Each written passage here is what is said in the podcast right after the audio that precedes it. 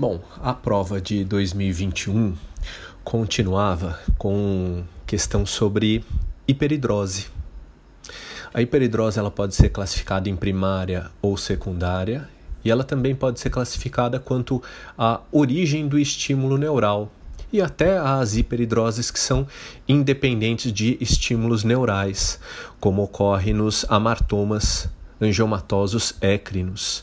Né? Isso do amartoma angiomatoso écrino, como se fosse um, entre aspas, né? um nevo de é, glândulas écrinas. É, essa alternativa, inclusive, era uma das alternativas corretas na questão 4 da prova de 2021. Né?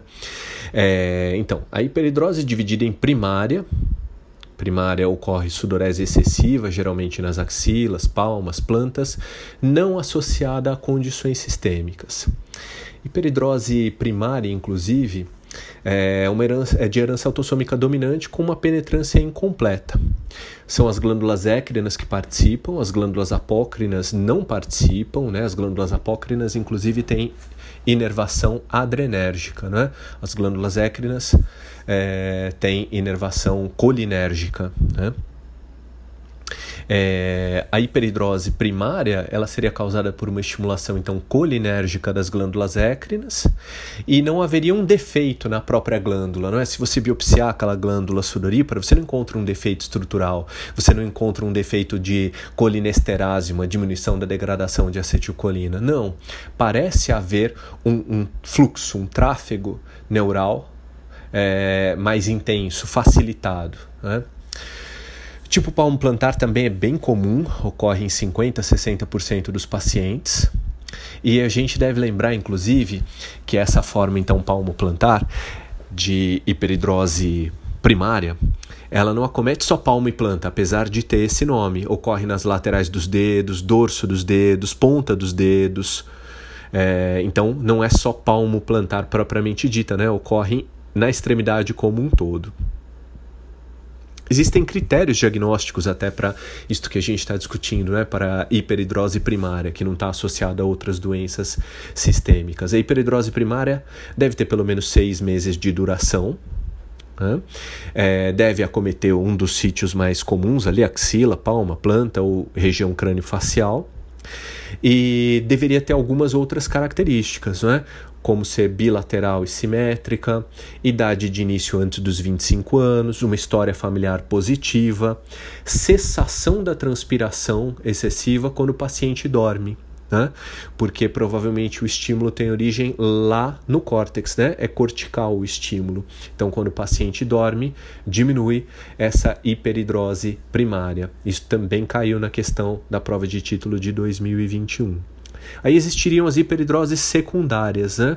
que podem ser de origem neural e não neural hiperidrose, por exemplo, termorregulatória generalizada, hipotalâmica, aquela hiperidrose quando a gente transpira mais do que as outras pessoas com exercício físico, quando a gente transpira mais do que outras pessoas naquelas situações em que há elevação da temperatura, né? como numa doença infecciosa, na tuberculose, ou uma, numa neoplasia, como no linfoma. Então, hiperidrose termorregulatória generalizada, hipotalâmica, secundária. Inclusive, quando a gente tem febre por causa de uma doença, é, o, o nosso centro respiratório ele pode permanecer hiperativo durante um bom tempo. Então a gente pode continuar, mesmo depois que aquela doença já foi tratada, um paciente que tem tuberculose ou que tratou um linfoma, pode continuar com hiperidrose. Né? É, no livro do Belda ele fala assim de suor sem doença. Né? Você teve a hiperidrose inicialmente no curso de uma doença e depois você deixa de ter no curso daquela doença. Suor sem doença. É, como eu disse, existe uma outra classificação de hiperidrose que leva em conta a fonte do estímulo nervoso. Então, hiperidrose emocional ou cortical, hiperidrose generalizada, devido ao aumento de atividade mental ou emocional. Inclusive, então, a atividade mental sem um componente emocional também aumenta a sudorese, não é? Aquele momento em que a pessoa vai estudar e não tem é, a parte emocional, ela pode transpirar mais do que o habitual, mais do que outras pessoas transpiram, né? Hiperidrose emocional ou cortical, sendo só cortical, sem o componente emocional. A maioria dos casos, inclusive da, das hiperidroses, é do tipo cortical, né? E como eu disse antes, parece haver uma facilitação das vias nervosas, glândulas normais e sem redução de atividade de colinesterase. E aí, durante o sono, os impulsos nervosos são diminuídos e há uma pequena produção de suor no período, né? Diminuição dessa hiperidrose. Caiu na prova de 2021. Hiperidrose cortical comete ambos os sexos, né? geralmente se inicia então na infância, na puberdade, antes dos 25 anos de idade, e eventualmente pode ter associação com outras doenças, como com as ceratodermias palmoplantares, síndrome unha patela, epidermólise bolhosa. Né? Pode persistir por anos, com tendência a piora, tendência a piora. A gente vai ver, por exemplo, em algumas doenças da haste do cabelo, que estão ali nas próximas questões da prova de título de 2021, às vezes uma tendência a melhora com o processo de envelhecimento. Aqui na hiperidrose é, familiar, né, cortical, você teria uma tendência a piora com o passar dos anos. Essa sudorese, inclusive, né, excessiva, quando ela é plantar, ela está relacionada a uma outra questão também que caiu em 2021, bem interessante, que é a da é, queratólise plantar sulcada, que está relacionada a cocos e bacilos gram-negativos. É, no livro da Bolonha, está escrito assim, né? É, é, a Bolonha, né? Jean Bolonha, é uma mulher. É, tá, ela chama de pitted keratolysis, né? E está relacionada então a algumas bactérias, é, como quitococos, anteriormente chamado de micrococos, e outras bactérias como Dermatophilus congolensis, Corynebacterium, Actinomyces. Então essas são as bactérias, são cocos e bacilos gram positivos relacionados ao quadro clínico. É, tem odor fétido né, e a destruição da camada de queratina formando crateras ali, geralmente menores do que um centímetro. Né? Então, lembrar disso, da queratólise plantar sulcada relacionada à hiperidrose e às bactérias, aos cocos e bacilos gram positivos. Né? Quitococos, anteriormente micrococos, dermatófilos congolenses, Corynebacterium, Actinomyces, o tratamento é diminuir a transpiração, a higiene. Eventualmente você pode usar peróxido de benzoíla na planta do pé para ajudar na cicatrização, no controle da população de bactérias. E até imidazólicos também são eficazes. Claro, são bactérias, então mupirocina, clindamicina também são eficazes. É, nas nossas lives da semana que vem, a gente vai ter os, as fotos de queratólise plantar sulcada, né? É, temos ainda a, a, prosseguimento aí da prova, né? Falando das hiperidroses, a gente vai ter hiperidrose gustatória. Lembra da hiperidrose gustatória, sudorese de uma parte da face, lábio, fronte, região malar, depois que você ingere alguns alimentos, como pimenta. Então, isso pode acontecer. Hiperidrose gustatória nem sempre estaria relacionada à síndrome de Frey, que é aquela que ocorre depois de parotidite ou depois de um trauma, né? Nem sempre é isto. Você pode ter a hiperidrose gustatória é, ocorrendo de uma maneira fisiológica, lábio, fronte, região malar transpirando mais quando come pimenta, né? Então nem sempre é doença. Agora na síndrome de Frey, você teria sudorese e eritema no trajeto do nervo aurículo temporal, que é uma divisão do ramo mandibular do trigêmeo, né? Divisão do ramo mandibular do trigêmeo. Ocorre depois de um trauma, de cirurgia de glândula salivar ou depois de uma parotidite, né? Geralmente unilateral. E ocorre em percentual variável de pacientes submetidos à parotidectomia, né? É, o, o livro da, da, da Bolonha fala de 4 a 62% começando seis meses a 18 meses depois da cirurgia. Então, começando depois mesmo da cirurgia, né, depois de seis meses, e num percentual variável de pacientes. Ocorreria, na verdade, um dano ao nervo e depois uma recomposição do nervo com interposição de fibras parasimpáticas da secreção salivar e simpáticas da sudorese. Né? Dano, então, do nervo aurículo temporal, aliás, da divisão aurículo temporal. Por fim, ainda então, nessa questão, o que caiu foi hiperidrose assimétrica, que pode ocorrer, por exemplo, quando você tem distúrbios viscerais, um tumor é, na caixa torácica, você poderia ter. Quando você tem tumores glômicos, é, você teria hiperidrose assimétrica, mais de um lado do corpo do que do outro. Você ainda poderia ter hiperidrose associada a disreflexia autonômica, quando o paciente tem é, paraplegia, né? quando o paciente tem dano medular no nível de T6 ou mais alto. E nos tumores mediastinais também, ocasionando lesão de tronco simpático.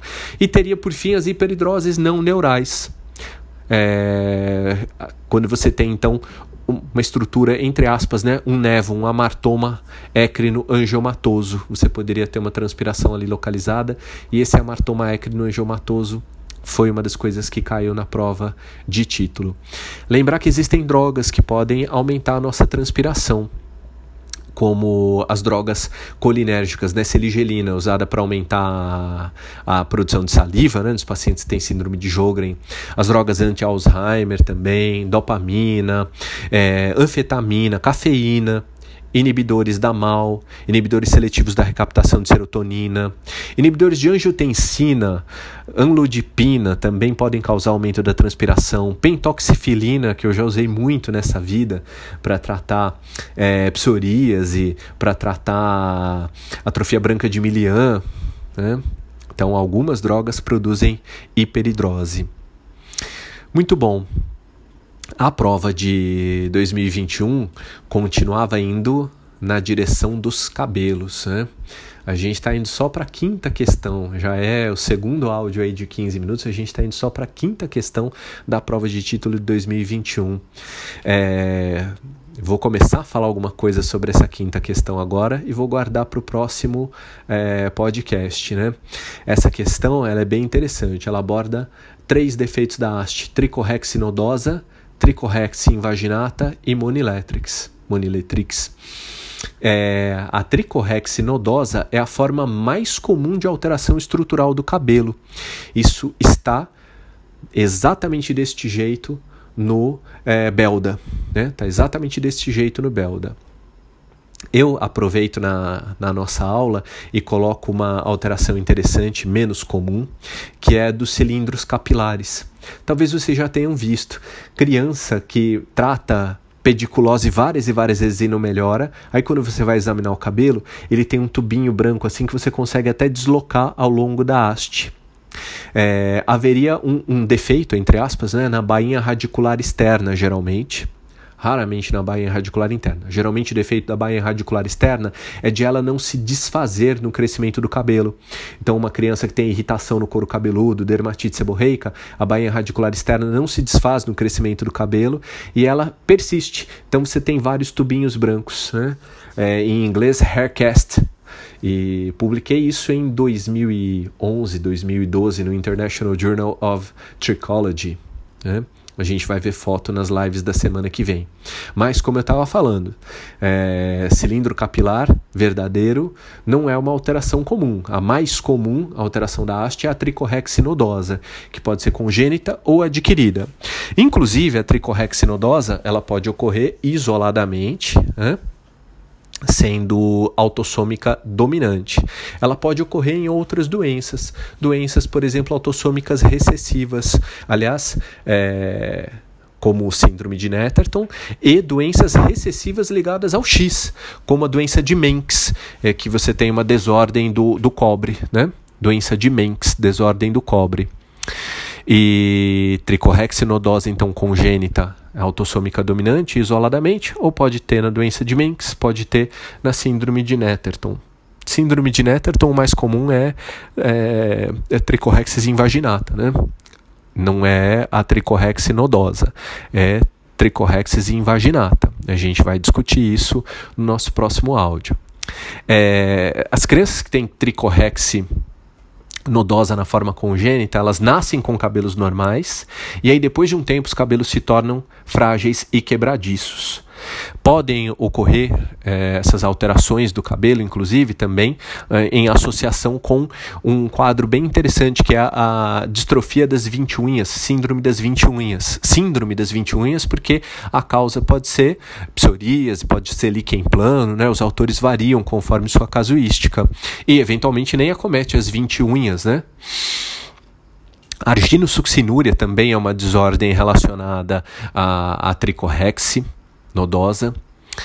E a gente pode, inclusive, confirmar o diagnóstico fazendo a dermatoscopia, fazendo até o anátomo patológico. Já fiz anátomo patológico mandando cabelo lá para o professor Nilson Michalani, junto com um pedacinho de pele, ou até o cabelo isoladamente para o professor ver. Graças a Deus, né? A gente tem o professor Michalani em São Paulo para poder ver essas coisas. A tricorrexinodose, então, congênita, tem uma melhora durante o nosso processo de envelhecimento. Né? Vamos agora aguardar para o próximo áudio.